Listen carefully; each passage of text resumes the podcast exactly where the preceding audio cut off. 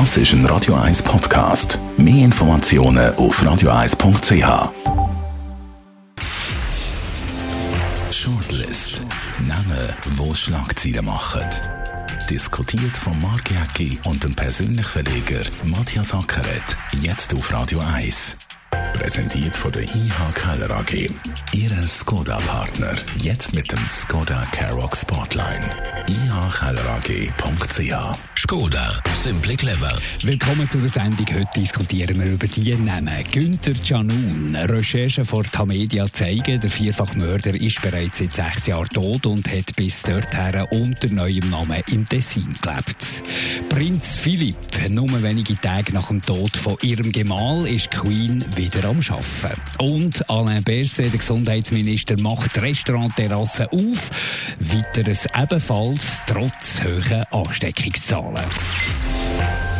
Also ja, viel erwartet, aber dass der Bundesrat so in die Offensive geht, das hätte ich also nicht gedacht. Also äh, Kultur steht mit natürlich Einschränkungen, Fitnesscenter, also es geht einiges auf ab dem Montag und das hat mich doch erstaunt, dass der Bundesrat so weit geht, weil die Zahlen sprechen ja nicht dafür. Ja, der Überraschungskur ist gelungen und man hat gestern das Gefühl gehabt, die Zeit ist kurz äh, stillgestanden. Also die Leute haben gedacht, das gibt es ja gar nicht. Gibt's ja gar nicht. Ja, gut, also der, der Hans-Uli Bigler vom Gewerbeverband ist gleich nicht zufrieden gewesen und die SVP wird gleich auch nicht zufrieden sein. Also wie man es macht, das ist eigentlich eigentlich nicht recht. Also die SVP ist erstaunlich mild gewesen. Sie haben da geschrieben, auf ihren Druck hin. Ja, logisch, äh, die uns politisieren. Die uns politisieren, oder? Und wenn man heute die Zeitungen angeschaut hat, der Tag schreibt, das sei im äh, per se sein Glanzstück gewesen. Er hat das selber geplant, hat es eine Woche später machen.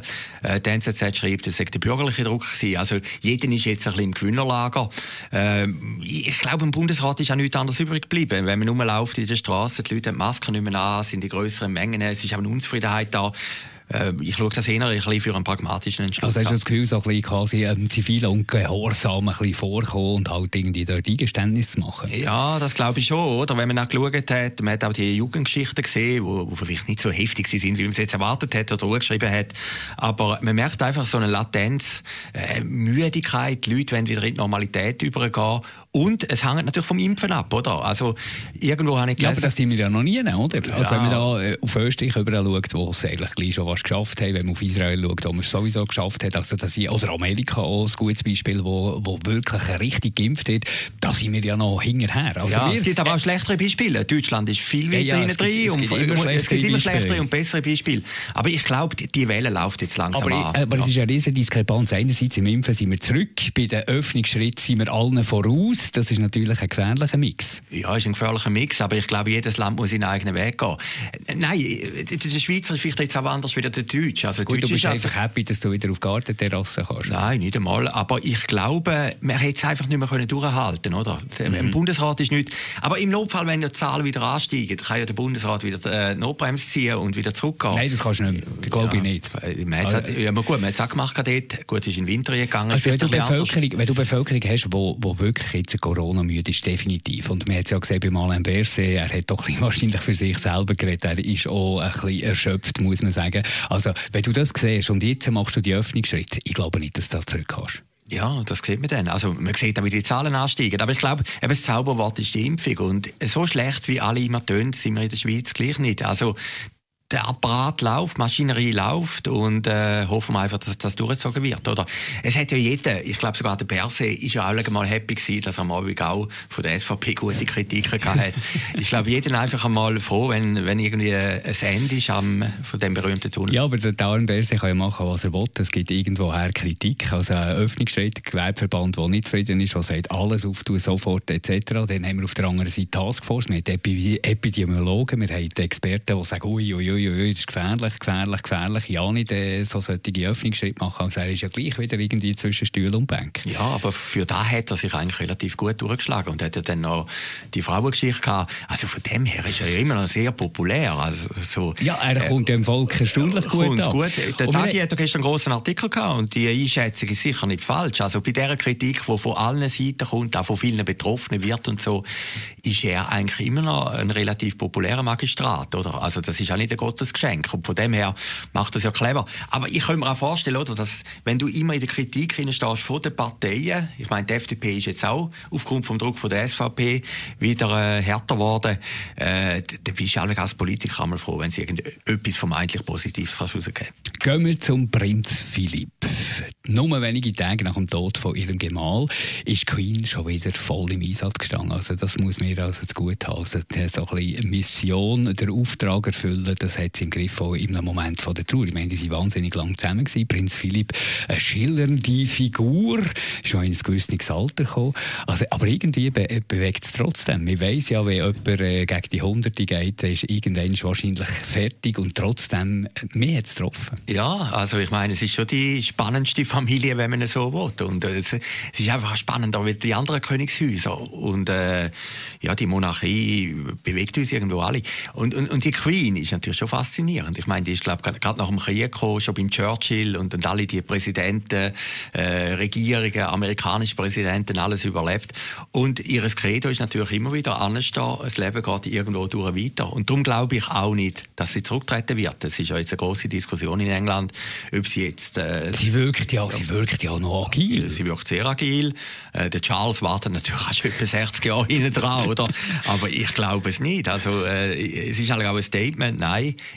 kann passieren, was will, ich mache weiter. Die frischende Rolle von Prinz Philipp, er hat ja jedes Fettnäpfchen, das irgendwo rumgestanden ist, hat er mitgenommen. Das ist vielleicht einmal ein der, der schwierige Aspekt. Aber sonst hat er eigentlich die beste Rolle gehabt. Er hat immer können dabei sein, aber immer zwei, drei Schritte hinter der Queen. Hat ein bisschen machen, was er, äh, was er hat wollen. Logisch hat er auch seine protokollarischen Aufgaben und, und seine Institutionen, die er betreut hat. Aber grundsätzlich war er ja eigentlich recht befreit von dem Ganzen, was Queen auf ihren Schultern muss tragen. Ja, es ist wie, der Pino Gasparini ist immer einen Meter hinter Mutter Jürgens gestanden, oder? Und jetzt, wenn du mit dieser Rolle, wenn du das liest, bist du ja gleich auf der Bühne, oder? Aber ja, du genau. natürlich nicht ganz vorne.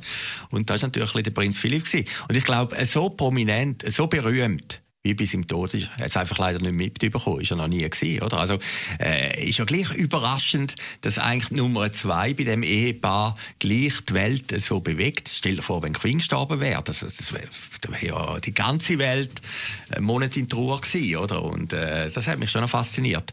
Ist aber eine spannende Geschichte von ihm. Seine Mutter ist, glaube ich, mal in einer Nervenheilanstalt gewesen, im Kanton Thurgau. Äh, man hat am Anfang nicht gewusst, ist ein Griech oder ist ein Deutscher oder weiß Gott was. Und äh, das muss ja dann irgendwie am Anfang ein Amour Fuchsi sein, in den 50er Jahren, wo sich die getroffen haben. Und, äh, ja.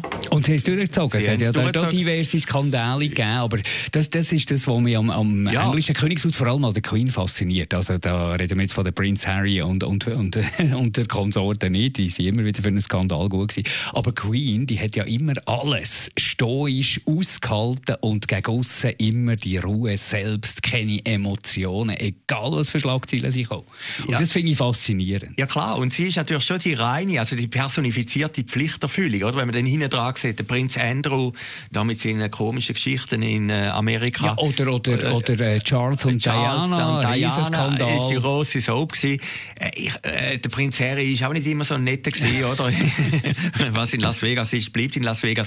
Nein, von dem her ist sie natürlich schon das Gegenstück. Und, und einfach die Vorstellung, wenn die Queen einmal nicht mehr Königin wäre, ist dann für England schon noch relativ schwierig, oder? Der William, der geht, glaube ich, schon ein bisschen in die Richtung, auch als Disziplinierte, oder? Und, und ich glaube, schlussendlich muss ein Königshaus auch eine Vorbildfunktion haben. Wenn es nur Soap ist, dann funktioniert es nicht. Aber, aber irgendwo musst du irgendwie schon eine Leitlinie haben und, und perfekter als Queen kann man es nicht machen. Never complain, never explain. Erklär dich nie, beschwer dich nie. Das ist ein bisschen das Motto vom englischen Königshaus. Jetzt am Samstag die Abdankung, natürlich unter Corona-Bedingungen. Wenig Leute, nur die allerängsten dürfen da teilnehmen. Ich glaube, glaube, das kommt dem Prinz Philipp noch fast ein bisschen entgegen. Also wenn er da hätte können wählen, vielleicht hätte er sogar noch mitorganisiert, dann, dann, dann wäre das für ihn völlig okay. Er braucht, glaube ich, nicht das ganz grosse Staatsbegräbnis. Gut, jetzt spielt es auch keine Rolle mehr, oder? Aber äh, ja, es, es, es, ist auch, irgendwo habe ich richtig gelesen, es, die Zeit kommt ihm auch noch im Timing entgegen, oder? Er hat eigentlich etwas sehr Bescheidenes und ich kann mir noch vorstellen, es ist ja, glaube ich, ein ehemaliger Mann vom Geheimdienst, der das muss organisieren muss äh, die Selektion, dass du die 50 Leute auswählst, oder? Du weißt natürlich, 50 hast, oder? Die Familie ist vielleicht 30 und so, und dann hast du noch 20, äh, die dazukommen, wo, ist wie ein Geburtstag, den du hast. Und der Rest musst du eine Selektion treffen und du weißt genau, so und so viele Leute beleidigst mit dem. Gehen wir noch zum Günther Canun. Eigentlich schon fast ein bisschen vergessen, schon fast ein bisschen Hintergrund treten. Und jetzt gibt es Recherchen, die die Medien da angestoßen hat. Der Vierfachmörder, der ist seit sechs Jahren tot, ist bei einem Velounfall ums Leben gekommen, hat im Tessin gelebt unter völlig anderem Namen. Also die Leute, die dort in der unmittelbaren Nachbarschaft haben gewohnt, haben nicht gewusst, dass da der Vierfachmörder äh, da lebt. Du hast die ganze Geschichte erlebt dazu mal. Ich, ich, ich habe es nicht, ich nicht so präsent. F erzähl mal, kannst du dich noch erinnern, was das für ein Moment war, wo der Vierfachmord passiert Ja, ich mag mich noch gut erinnern. Das war etwa April, ich glaube, 1986, vor 35 Jahren. Und ich bin mit dem Zug von Schaffhausen gekommen und dann in die Uni gelaufen. Ich habe dort noch studiert. Und da bin ich mit einem Kollegen am Tag drauf, sind wir dort bei dem Amtshaus vorbeigelaufen. Oder? Also für, für uns ist die Zürich natürlich noch eine gigantisch große Stadt gewesen, wenn du da ein bisschen aus ländlichen Regionen kommst. Und dann sind wir um das Amtshaus herumgeschlichen. Und eine Frau, da mag mich erinnern, hat dann gefragt, was wir da suchen. Oder? Und das ist einfach, äh, ich weiß noch, ein komischer Ort gewesen. Und auch heute, wenn ich dort vorbeilaufe, ich, ich habe die Beklemmung irgendwie immer noch, oder? Und die Janun-Geschichte hat wirklich ein Jahr lang, zwei Jahre lang Zürich beschäftigt. Oder? Also einfach die Vorstellung, wie der Chef von der Baupolizei am Morgen reinkommt, an den einen abgeknallt, da ist der Walter Beller, der, der Bauunternehmer, der hier gestorben ist, von der Irina Bella, der Mann, ist ja mit einem im Gespräch gewesen. Und dann ist der Canuni gekommen und hat den anderen verschossen und hat gesagt, sorry, ist rausgegangen, ist in den nächsten Raum, hat den verschossen. Also das ist schon etwas gewesen, wo es einem heute noch kalt drucken durch Und dann ist er, ist er natürlich verurteilt worden und vorzeitig, das ist ja noch speziell, vorzeitig wegen guter Führung aus dem Gefängnis entlassen worden. Da muss man ja sagen, bei dieser Schwere von dieser Tat kann es da so ein vorzeitig, das ist ja relativ noch, ein wirkliches vorzeitig sein? Kann es das geben? Und vor allem, dass man dann irgendwie das auch organisiert. Also man hat zum Beispiel äh, keinen Job gefunden am Anfang, hat unbedingt wieder arbeiten keinen Job gefunden, hat man IV-Rente hat man ihm rausgeholt, wo man dann irgendwie über eine Bank oder über ein Institut in, in Appenzell hat, dass, dass, dass er tarnt leben im Tessin. Also man hat relativ einen grossen Aufwand gemacht eigentlich für den Günther Canun und für einen Vierfachmörder. Ja, klar. Ist aber natürlich auch der Canun gewesen, oder? Ist der erste Amoklauf oder der erste grosse Amoklauf in der Schweiz. Und das ist natürlich ein Teil von der Resozialisierung. Aber äh, es, es Wahnsinn an dieser Geschichte ist eigentlich schon gewesen, dass andere Fälle hat nachher, andere Amokläufe. Also Zug ist eigentlich der größte in der Schweiz. Aber der Canun war eigentlich Symbol für alle die Amokläufe. Es hat dann später auch noch einen gegeben, wo einen äh, in der Zürcher Altstadt in ein Haus ist und drei, vier verschossen hat. Das ist irgendwie wie vergessen gegangen. Man weiß eigentlich nur noch den Günther Canun. Und es kommt auch immer wieder ein bisschen vor, auch im Sprachgebrauch. Wenn irgendeiner am, am Durchdrehen ist oder irgendeine eine Schwierigkeit hat in der Firma, hat man Angst vor dem Canun-Effekt. Also der, der, der, Name selber ist schon präsent. Der Name, wie er natürlich sehr selten ist, ist glaube ein österreichischer Name. Er ist ja in die Schweiz gekommen. Und dann der Auslöser war ja ein Artikel in der Zürich-Woche, oder? Vom Herrn Messerli, der ihn kritisiert hat. Und da hat dann irgendwie ein Fass wie zum Überlaufen gebracht bei ihm. Was ich noch interessant fand in dem Artikel von Michel Binswanger, dass der Stadtpräsident Thomas Wagner, der, ist der, FDP noch ein Stadtpräsident gehabt, hat dem Canun noch angerufen zwei, drei Tage vorher und hat gesagt, wir, wir stehen hinter dir. Das habe ich jetzt eigentlich noch vom Stadtpräsident sehr sozial gefunden, oder? Aber es hat dann alle genügend genützt. Der, hätte mit dem gar nicht umgehen können.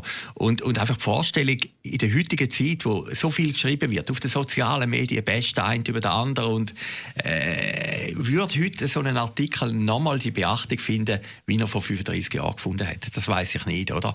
Aber äh, das war dann scheinbar der Auslöser für die ganze Tat. Und ich habe mir aber immer überlegt, als Journalist ist das schon noch hart. Also äh, ich habe das auch immer bei Tele Zürich, wenn du irgendeinen Beitrag gemacht hast äh, vom Gericht oder, oder ein bisschen äh, reisserische Geschichte, wenn dann jemand ausflippt, bist du da als Journalist auch ein bisschen mitverantwortlich. Also das habe ich immer vom geistigen Auge gehabt. Also es ist wahnsinnig viel Berichterstattung, einerseits angestoßen eben von den Medien, von den Tagesanzeigern, andererseits äh, in so einem Blick wahnsinnig viel spannende Artikel. Also ich habe fast jeden gelesen und es ist wirklich hochspannend, auch für die Leute, die das vielleicht nicht mehr so wir haben auch, wir haben auch, mal, wir haben auch persönlich kaum ein Interview gemacht mit dem Michel Binswanger, der das rein zufällig äh, recherchiert hat. Oder? Sie hat auch gehört, ist im Kriminalmuseum und hat jemand erzählt, gehabt, eben der Canun sei gestorben und Velounfall und ist in dem nachgegangen. Also ich selber habe mich auch immer gefragt, wo ist der Canun? Und irgendwie hatte ich das Appenzell im Hinterkopf gehabt, vielleicht hat das mal jemand gesagt. Und äh, ja, es sind natürlich zwei Sachen. Also die Leute lesen längere Texte. Das war eine sehr lange Geschichte. Und, und es zeigt ja gleich, dass Zeitungen, es war in der Sonntagszeitung, gleich beachtet Aber werden. Es muss eben mehr so etwas ja, kommen, oder? ja, ja, so viel gibt es halt dann schlussendlich gleich nicht. Aber es spricht eigentlich auch für die Medien. Und es spricht, und das hat mich auch noch gefreut, irgendwo, äh, dass aus dem Haus Tagesanzeiger, wo in letzter Zeit wirklich immer ein bisschen gepest worden ist, dass die Geschichte ausgerechnet dort gekommen ist. Wie, es ist wirklich, das war 1H. Gewesen. Danke, Matthias Sackert, euch für zuzulassen. Bis in einer Woche. Shortlist mit dem Mark Jäcki und dem Matthias Ackeret. Zum Nachlesen und Abonnieren als Podcast auf radioeis.ch.